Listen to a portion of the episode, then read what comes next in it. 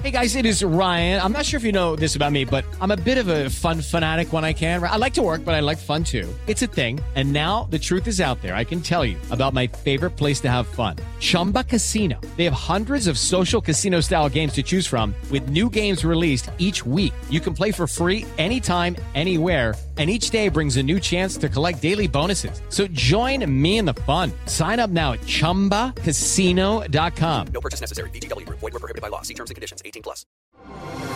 Así sucede con Carlos Martín Huerta Macías. En este podcast recibirás la información más relevante. Un servicio de Asir Noticias. Y aquí vamos a nuestro resumen de noticias.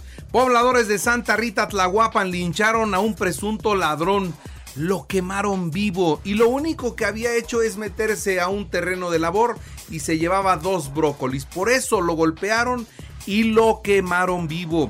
Ante esta situación, el secretario de Gobernación lamenta los hechos ocurridos y llama al respeto y a no hacer justicia por propia mano.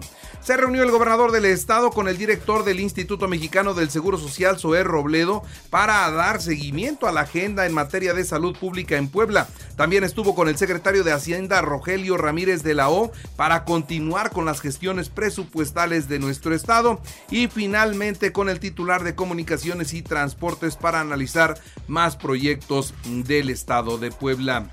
En otras noticias, referentes internacionales, los módulos de autosuficiencia alimentaria en Puebla, esto es lo que dice la secretaria de El Bienestar.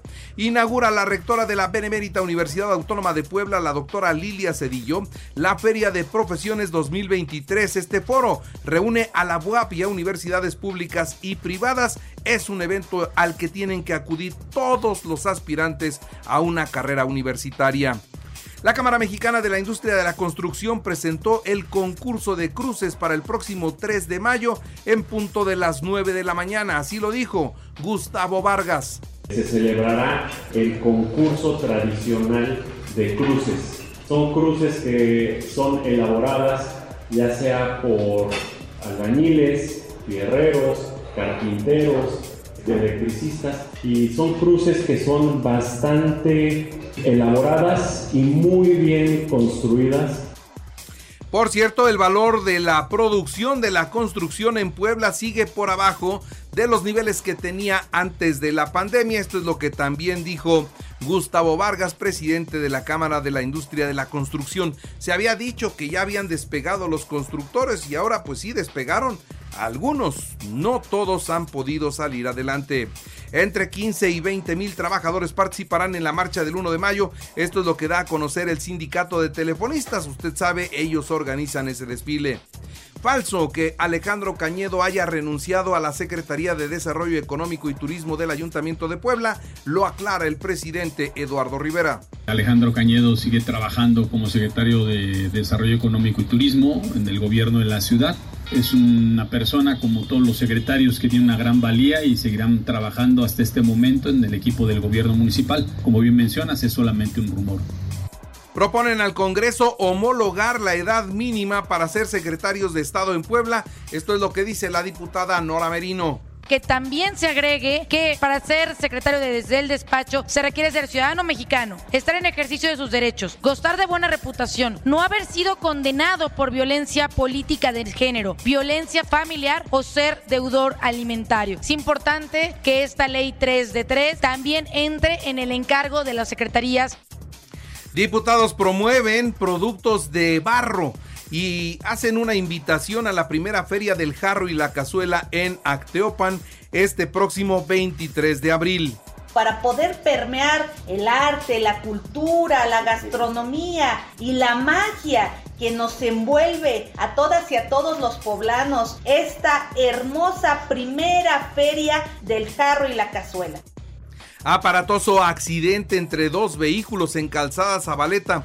Una de las dos unidades eh, viajaban en esa dos jóvenes, quedaron prensados, no se mataron de milagro y el que provocó el accidente se dio a la fuga. El exceso de velocidad en jueves en la noche trajo como consecuencia este trágico accidente, repito, en Zabaleta. Los bomberos del estado han atendido 1.223 incendios de pastizales, van 317 solo en el mes de abril. En otros temas, el alcalde Eduardo Rivera presentó el torneo estatal de la calle a la cancha. Ahora sí retomar pilas, pero no desfallezcas, Toyo, tú junto con el equipo, Ricardo, a seguir echándole ahora sí los kilos. Ya trajimos el campeonato nacional de béisbol infantil, viene ahorita este campeonato estatal de street soccer, viene el campeonato nacional de pádel en mayo, viene el campeonato mundial de fútbol 7 donde van a venir 34 países, selecciones varoniles, femeniles, en las noticias nacionales e internacionales, el Pleno de la Suprema Corte de Justicia de la Nación determinó que sea hasta el 1 de enero de 2024 cuando el mando de la Guardia Nacional regrese a la Secretaría de Seguridad Pública. Esto con el propósito de que se ordene el presupuesto y el proceso sea ordenado y perfecto. Por uso ilegal de atribuciones fue detenido el exalcalde de la delegación Benito Juárez en la Ciudad de México, Cristian Bonrorich justo cuando intentaba llegar a los Estados Unidos fue detenido. En plena plaza comercial, en plena plaza Carso, en Polanco, en la Ciudad de México, ejecutaron a un presunto integrante del cártel de los Arellano Félix de nombre Julio César Soto Mesa, originario de Tijuana, Baja California, y repito, miembro confirmado, miembro del el cártel de los Arellano Félix. Llegó un sicario y le disparó en seis ocasiones. Él estaba tomando un café y así acabaron con su vida. Estudiantes de la UNAM se manifestaron ayer en San Lázaro, exigen el regreso de los fondos para sus becas en la universidad. Dicen que las becas estarán puntualmente para ellos. Legisladores de Morena y sus aliados aprobaron la línea aérea del Estado. Así que Mexicana de Aviación regresa, será una línea que maneje el ejército mexicano, la Secretaría de la Defensa Nacional. Por fin, se vendió el avión presidencial, un gobierno de Asia Central, Tajikistán adquirió la aeronave, esto es lo que informó desde el mismo avión el presidente de México. Finalmente pagaron 92 millones de dólares cuando el avalúo era de 117 millones, es decir, 25 millones de dólares menos cuando realmente el precio al momento de adquirir la aeronave sumó 220 millones de pesos. Así que de su monto original de 220 millones al monto en el que lo vendieron, fíjese, de 220 a 92 millones de dólares. Ahora, ¿qué se va a hacer con ese dinero? El presidente dice que va a ser dos hospitales de 80 camas cada uno, uno en Tlapa Guerrero y el otro en Tuxtepec, Oaxaca. El Aeropuerto Internacional de la Ciudad de México sigue rompiendo récord en el movimiento de pasajeros, mientras que el AIFA se mantiene sin resultados después de un año de operaciones. Se sigue saturando la terminal del Benito Juárez y al AIFA nadie quiere ir. La Organización de Naciones Unidas exhorta al Senado de México a que designen a los comisionados faltantes del INAI antes del 30 de abril tal y como lo marca la ley.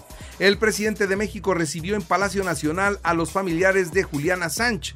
El papá y el hermano estuvieron con el presidente. ¿Se acuerda usted quién es Juliana Sánchez? El fundador de Wikileaks, a quien pues se le tiene en estos momentos detenido en Londres y enfrenta un juicio de extradición hacia los Estados Unidos donde lo acusan de espionaje y de filtrar documentos clasificados.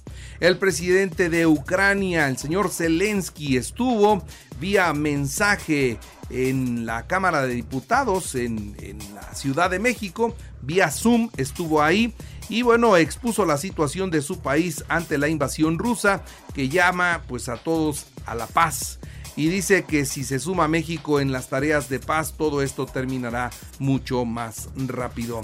En los deportes, el Puebla perdió, caray, Puebla perdió 1-0 ante los Tigres como visitante en el arranque de la jornada 16 del clausura 2023. Este viernes, Mazatlán recibe a Monterrey y Necaxa Atlas a las 7 de la noche y a las 9 Tijuana León. Mañana, mañana sábado 16 eh, la jornada 16, repito, el América. El América se medirá a los Pumas. Esto será sábado a las 9 de la noche. Chivas Cruz Azul a las 7, Pachuca San Luis a las 5 y Toluca Juárez el domingo a las 12 del día. El Sevilla goleó 3-0 al Manchester United y se quedó con el boleto a las semifinales de la Europa League. Sporting 1-0 con Juventus. Y bueno, decirle a usted que este sábado el Real Madrid se medirá al Celta de Vigo a la 1 de la tarde en la jornada 30 de la Liga Española. Barcelona Atlético de Madrid el domingo a las 8.15. Los Leones de Yucatán vencieron 8-4 a los Bravos de León en 10 entradas. Esto es el arranque de la temporada 2023 de la Liga Mexicana de Fútbol.